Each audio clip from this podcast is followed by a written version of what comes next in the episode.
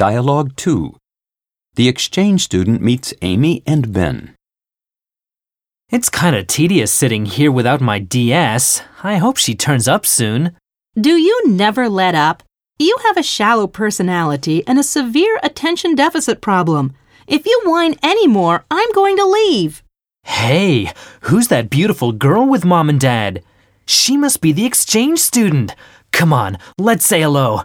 I hope this coffee stain on my shirt isn't too noticeable. Wow, I've never seen anyone swap a scowl for a smile so quickly.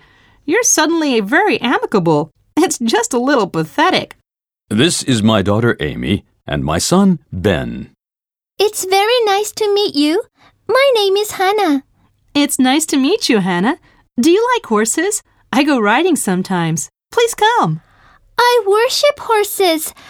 I must warn you, however, that I am accident prone. If I may venture an opinion, a good tip when riding horses is to act confidently.